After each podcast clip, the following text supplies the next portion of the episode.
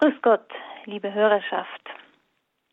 In dieser Sendung möchte ich Sie einladen, mit dem seligen Pater Maria Eugen vom Kinde Jesu die fünf Geheimnisse des lichtreichen Rosenkranzes zu betrachten.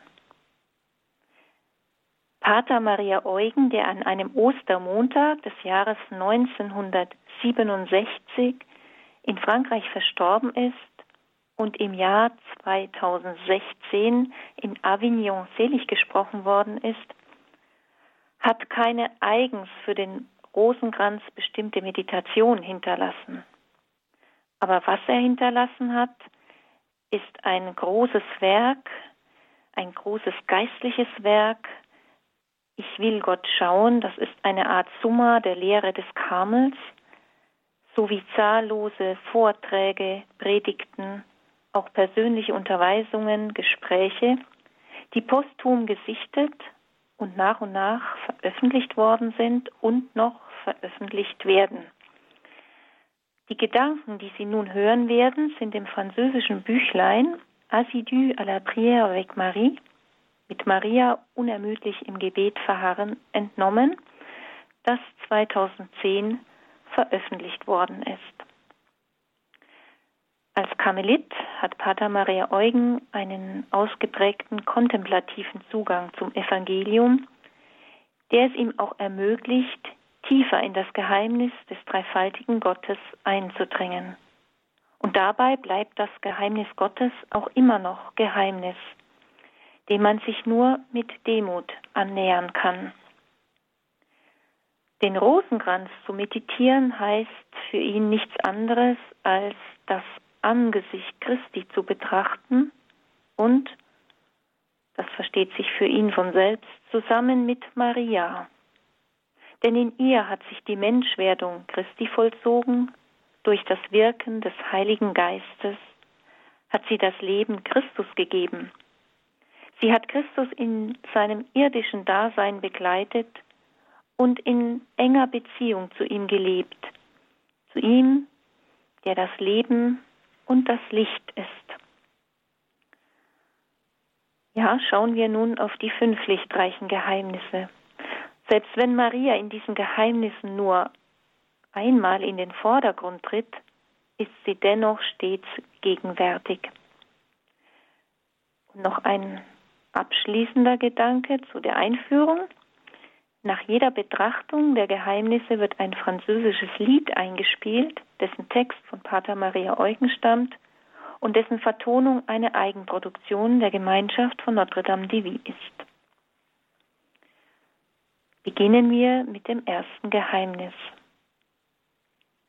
Jesus, der von Johannes getauft worden ist. Johannes der Täufer der im Schoß seiner Mutter durch die Gegenwart Jesu im Schoße seiner Mutter Maria geheiligt worden war, ging in die Wüste, wo er sich dem Wirken des Heiligen Geistes ausgesetzt und innerlich hat formen lassen. Danach ging er an das Ufer des Jordans, um die Taufe der Umkehr zu predigen. Eine Taufe, die der vorbereitenden Reinigung auf das Kommen des Messias, des Christus diente. Im Matthäusevangelium heißt es, da kam Jesus aus Galiläa an den Jordan zu Johannes, um sich von ihm taufen zu lassen. Wie alle anderen reiht sich Jesus in die Menge der Leute ein, um die Taufe zu erbitten. Als er an die Reihe kommt, erkennt Johannes ihn und bekennt, ich bin nicht wert, dir die Riemen deiner Sandalen zu lösen. Ist diese Erkenntnis eine besondere Eingebung des Heiligen Geistes? Johannes ist zunächst nicht bereit, Jesus zu taufen. Erst als dieser darauf besteht, tut er es und wird Zeuge eines übernatürlichen Geschehens, wie es im Johannesevangelium zu lesen ist. Ich sah den Geist wie eine Taube vom Himmel niederkommen und er blieb auf ihm. Und ich habe gesehen und habe bezeugt, dieser ist der Sohn Gottes. Diese Vision wird Johannes nicht nur in seiner Mission bestätigen, sondern ihm unmissverständlich zu verstehen geben, mit wem er es zu tun hat. Mit Jesus, dem Auserwählten Gottes, dem Messias. Und so wird er von ihm sagen können, seht, das Lamm Gottes, das hinwegnimmt die Sünde der Welt. Johannes erkennt die eigentliche Mission von Jesus. Er ist der wahre Retter, der Erlöser seines Volkes. Und zu dem von Johannes Gesehenen kommen noch die gesprochenen Worte des Vaters. Bei Matthäus heißt es, das ist mein geliebter Sohn, an dem ich mein Gefallen habe.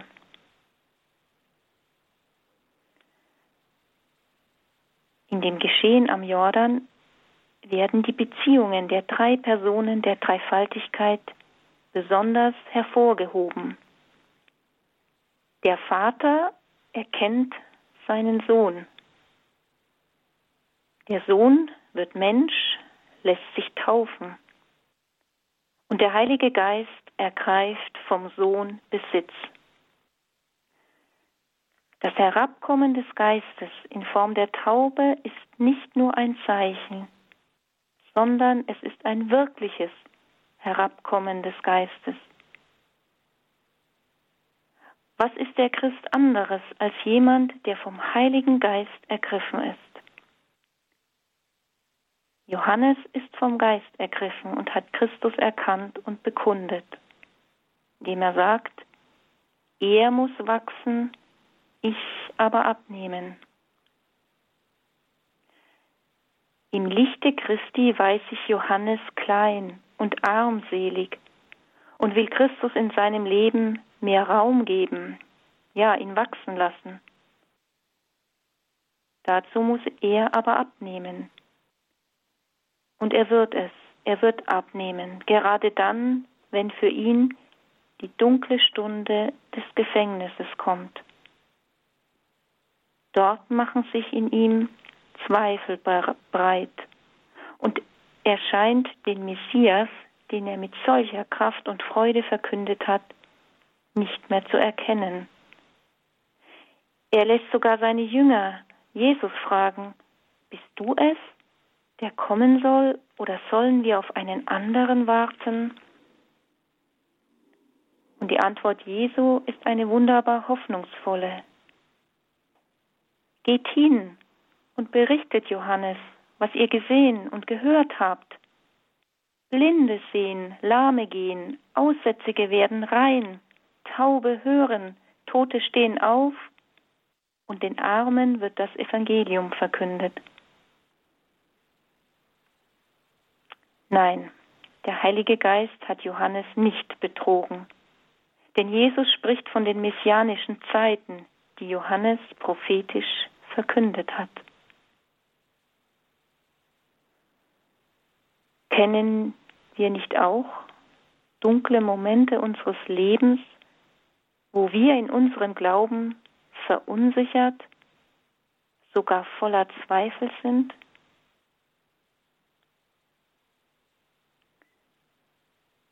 Herr Jesus, hilf uns, die Dunkelheiten und Ungewissheiten unseres Lebens anzunehmen und auszuhalten. Wenn wir uns darum bemühen, dann werden wir das Licht erfahren, das uns die wahre Demut des Herzens schenkt. Es ist das Licht, das an das Geheimnis Gottes rührt.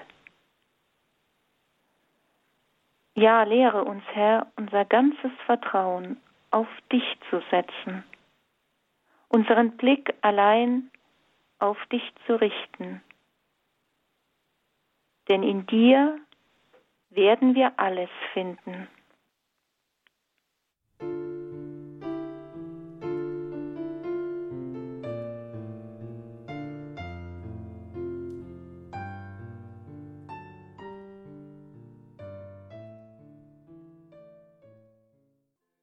Ist mein Sohn, mein vielgeliebter, an ihm habe ich mein Gefallen.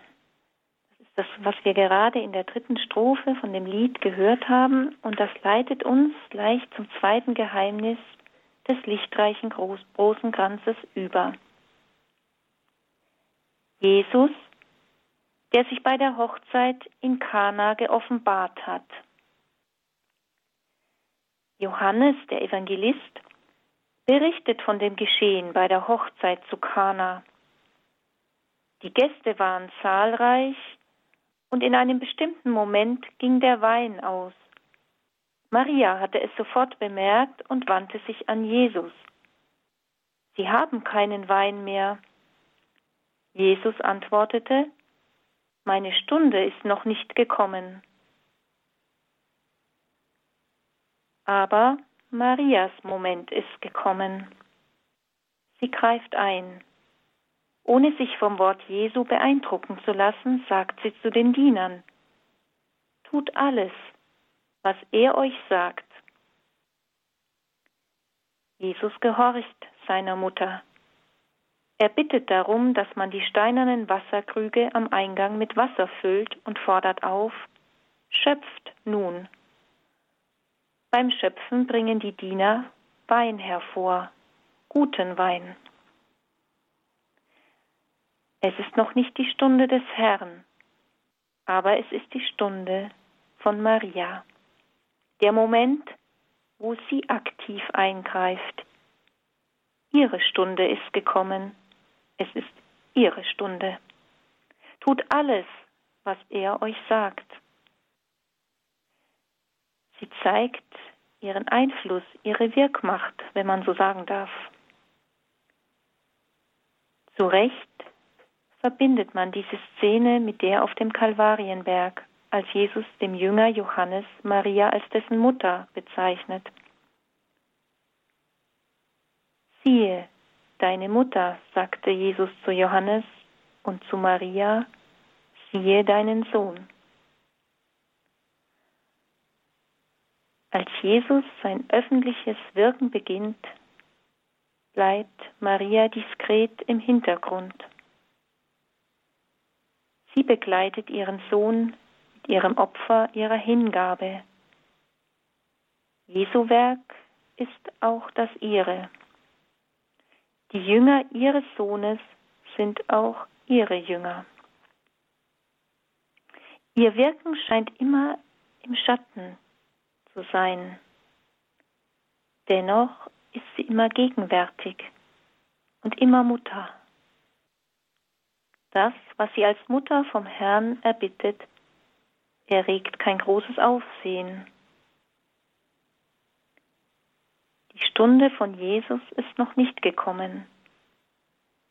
Da sie aber ihn bittet, nimmt er sie, also die Stunde, sozusagen vorweg und er tut das Wunder. Er tut es aus Güte, weil Maria Fürbitte einlegt. Maria hat einen besonderen Einfluss in den dunklen Momenten des Lebens,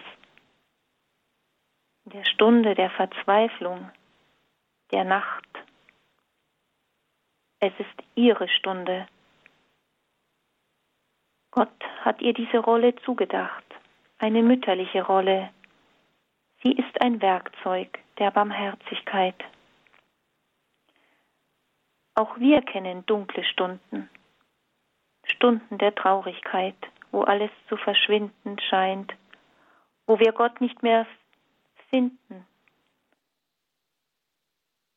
In der Dunkelheit, da leuchtet Maria, da ist sie ganz gegenwärtig Und wenn uns Gott aufzugeben scheint, denken wir immer daran, Maria ist da. Maria, wir möchten an die Tür deines Herzens klopfen.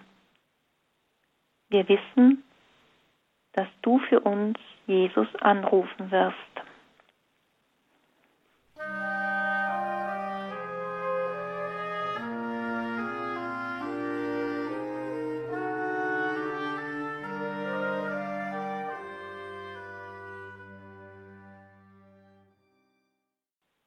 Maria, Tochter des Vaters des Himmels, Maria, Mutter des Wort Gottes, Maria, du kennst unsere Ängste und unsere Armut, du öffnest uns einen Weg der Freiheit, lehre uns aus dem Vertrauen und der Hoffnung als Kinder des Vaters zu leben.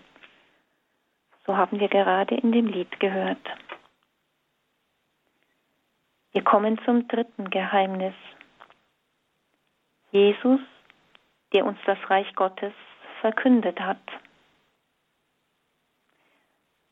Jesus verkündet das Reich Gottes, indem er Menschen heilt. Auf dem Weg nach Jerusalem zog Jesus durch das Grenzgebiet von Samaria und Galiläa. Als er in ein Dorf hineingehen wollte, kamen ihm zehn Aussätzige entgegen. So wird im Lukas Evangelium berichtet. Aus religiösen und hygienischen Gründen waren die Aussätzigen nach dem Gesetz Mose von der Gesellschaft isoliert. Sie lebten abseits. Als sie von Jesus erfuhren, bildeten zehn Aussätzige eine kleine Gruppe, die sich in die Nähe des Weges stellten, wo Jesus vorbeikommen sollte. Sie schrien laut, Jesus, Meister, hab Erbarmen mit uns. Klingt dieser Schrei nicht auch in unseren Ohren? Jesus kommt vorbei und nähert sich ihnen. Er sagt zu ihnen, geht und zeigt euch den Priestern. Um in die Stadt hineingehen zu dürfen, brauchten sie die Genehmigung eines Priesters. Jesus heilt nicht unmittelbar. Er will zu verstehen geben, dass diese Aussätzigen an ihn glauben. Sie gehen zu den Priestern so, als seien sie schon geheilt, und währenddessen werden sie erst geheilt. Heilung ist ein Zeichen des Reich Gottes. Ähnlich ist es auch mit der blutflüssigen Frau. Diese arme Frau, die schon lange, lange krank ist und versucht im Gedränge Jesus zu berühren. Und sie sagt sich, wenn ich auch nur sein Gewand berühre, werde ich gerettet werden. Und es gelingt ihr, das Gewand Jesu zu berühren, und Jesus spürt diese Berührung. Wer hat mein Gewand berührt? fragt er. Die Frau fühlt sich entdeckt und Jesus sagt zu ihr, Meine Tochter, dein Glaube hat dir geholfen. Eine andere Begegnung zwischen Jesus und dem Hauptmann. Der Hauptmann sagt zu Jesus, Herr, bemühe dich nicht, denn ich bin es nicht wert, dass du mein Haus betrittst. Jesus ruft mit Freude erfüllt, ich sage euch, nicht einmal in Israel habe ich einen solchen Glauben gefunden. Heilung geschieht durch die Berührung im Glauben. Du Herr verwandelst all unsere Wunden und Verwundungen, wo du auf unseren Glauben stößt. Geheimnis der heilenden Gegenwart, Geheimnis der heilenden Begegnung, Zeichen der Quelle des Lebens. Und wir? Glauben wir denn wirklich an die Wirksamkeit unseres Glaubens? Wir glauben oft nur unzureichend. Und warum? weil der Glaube dunkel ist. Im Glauben berühre ich Gott, spüre es aber in der Regel nicht. Der Kontakt mit Gott im Glauben erzeugt nicht immer Spürbares. Gewöhnlicherweise geschieht es im Dunkel. Und, auch wenn wir es leicht meinen, verhindert die Dunkelheit die Berührung mit Gott nicht. Im Gegenteil, wir berühren dabei das Innerste von Gott, sein Wesen. Einer der zehn Aussätzigen kehrte um, als er sah, dass er geheilt war. Nur einer. Aber wurden denn nicht alle zehn geheilt? Doch, sie sind alle geheilt worden, sind fortgegangen und haben erhalten, was sie wollten, ihre Gesundheit. Sie haben keinen Aussatz mehr. Nur einer kommt zurück, wirft sich vor den Füßen Jesu zu Boden und dankt ihm. Darauf reagiert Jesus und sagt, Steh auf und geh, dein Glaube hat dir geholfen. Dieser nun geheilte Aussätzige drückt seine Dankbarkeit durch einen, durch einen intensiven Glaubensakt in die Gottheit Jesu aus. Er wirft sich vor ihm nieder.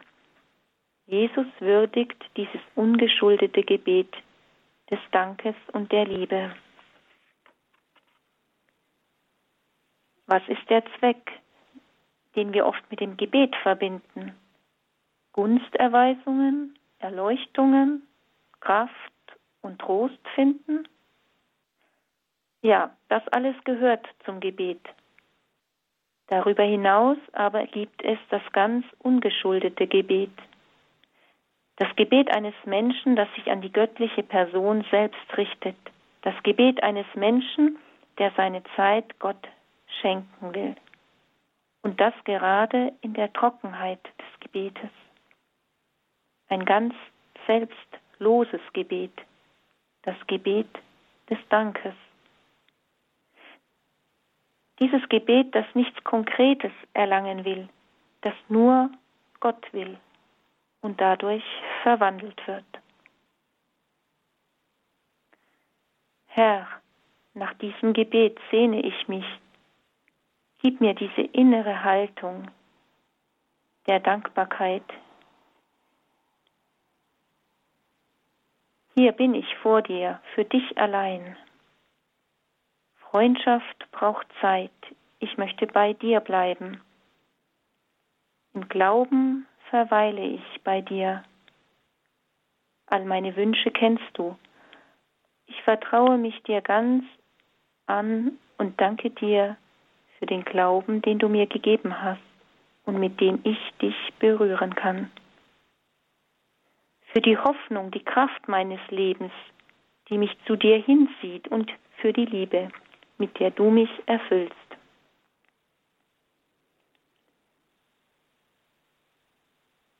Jesus verkündet das Reich Gottes auch, indem er die Menschen lehrt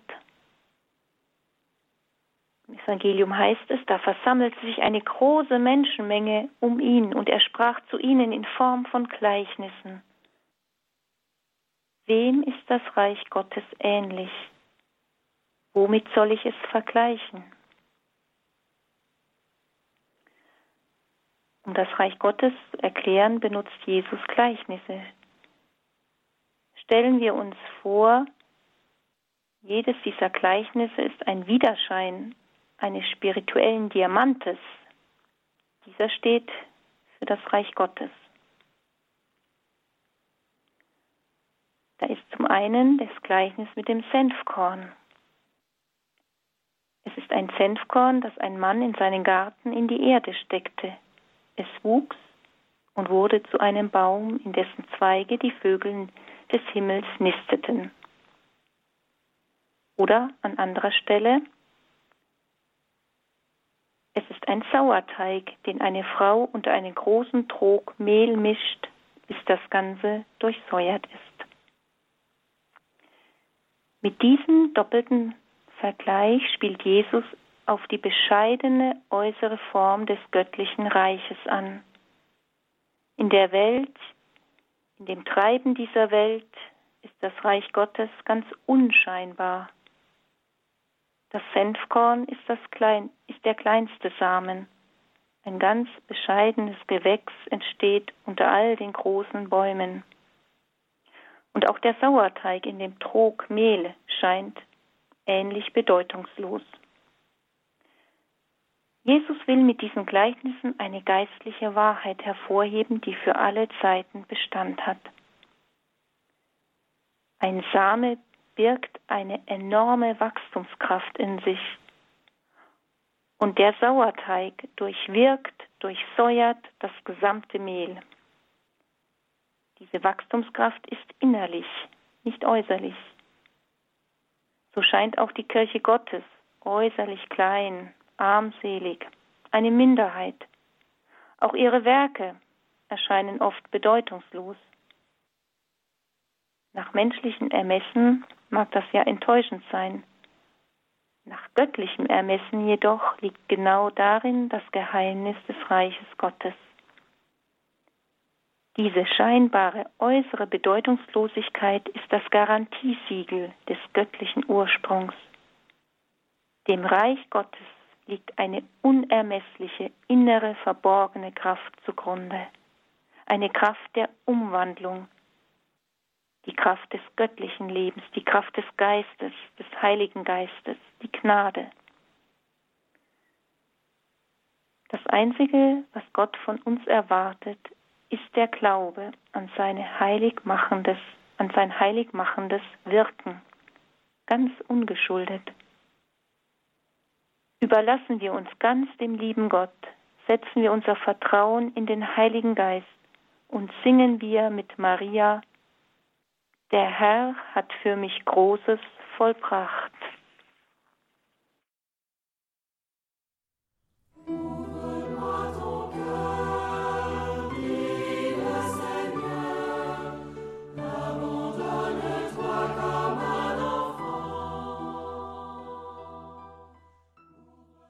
Jesus, der auf dem Berg verklärt worden ist.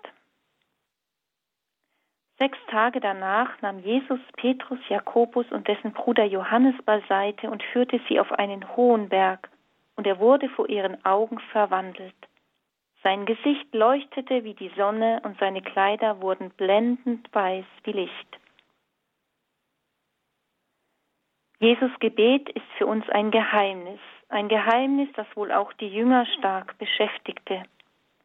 In dem Geschehen auf dem Berge Tabor sind wir eingeladen, in die Seele Christi einzudringen, zu erahnen, was im Gebet Jesu geschieht. In ihm ist die Menschheit mit der Gottheit vereint. Er von Gott gezeugt, er das Wort, das Licht, die Herrlichkeit, er ist der Sohn. Der Vater zieht ihn regelrecht in die Tiefe seines Lichtes hinein. Im Gebet auf dem Tabor wird dies besonders deutlich. In dem Blick von Angesicht zu Angesicht taucht die Menschheit Jesu ganz in Gott ein. Dieser Blick erlaubt es, dass das ganze göttliche Licht in die Seele Jesu dringt. In der Hinbewegung zum Vater gibt es keine Trennung mehr von Gottheit und Menschheit. Darin liegt das Geheimnis des Gebetes Jesus. Er ist beständig in Gott. Warum offenbart sich Jesus seinen Jüngern auf diese Weise? Jesus will uns zeigen, was wir selbst sein sollen, wozu wir bestimmt sind. Wir sind dazu bestimmt, von der Gnade Gottes, vom Leben Gottes, vom Licht Gottes durchdrungen zu werden und zur vollkommenen Fülle der Gnade, zur wahren Kindschaft Gottes zu gelangen. Das letztliche Ziel des christlichen Lebens ist das Eindringen in das dreifaltige Leben Gottes.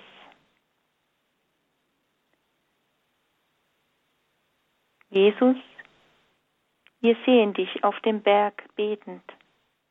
Das Gebet enthüllt das intimste Geheimnis Gottes, dein Geheimnis die innige Vereinigung mit dem Vater. Du rufst uns zu dir, gib, dass wir in das lichtreiche Geheimnis eindringen und durch deine Gnade Kind des Vaters werden, denn dazu hast du uns erschaffen.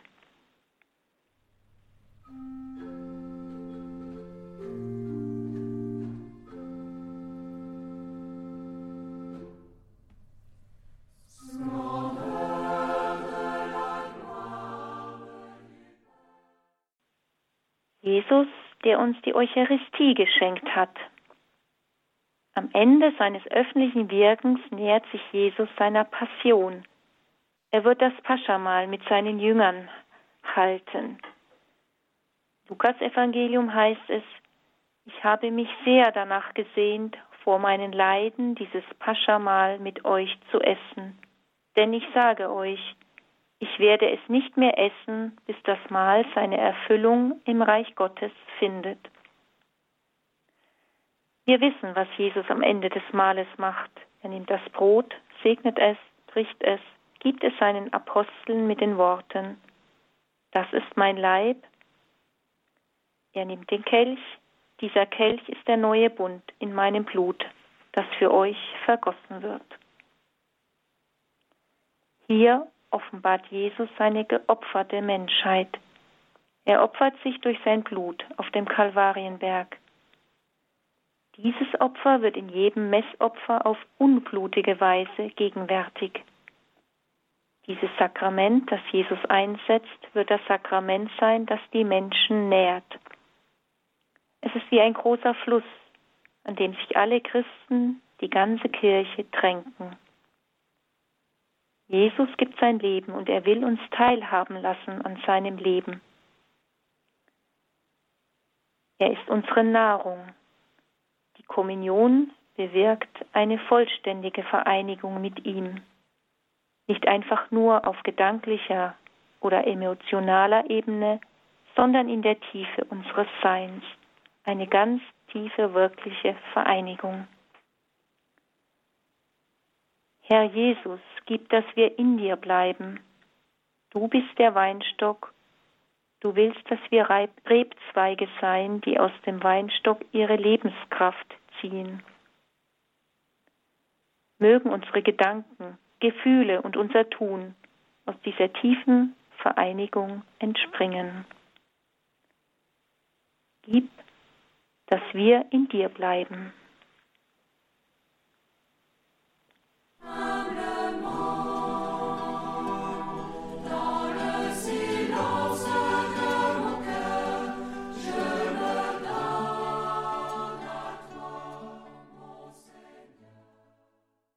Liebe Hörer, in dieser Osteroktav wünsche ich uns allen, dass wir mehr und mehr aus der Quelle des wahren Lebens schöpfen, sei es im Gebet, sei es in den Sakramenten, in der Eucharistie in besonderer Weise, damit wir immer mehr in das Licht Christi gezogen werden. Hiermit verabschiede ich mich.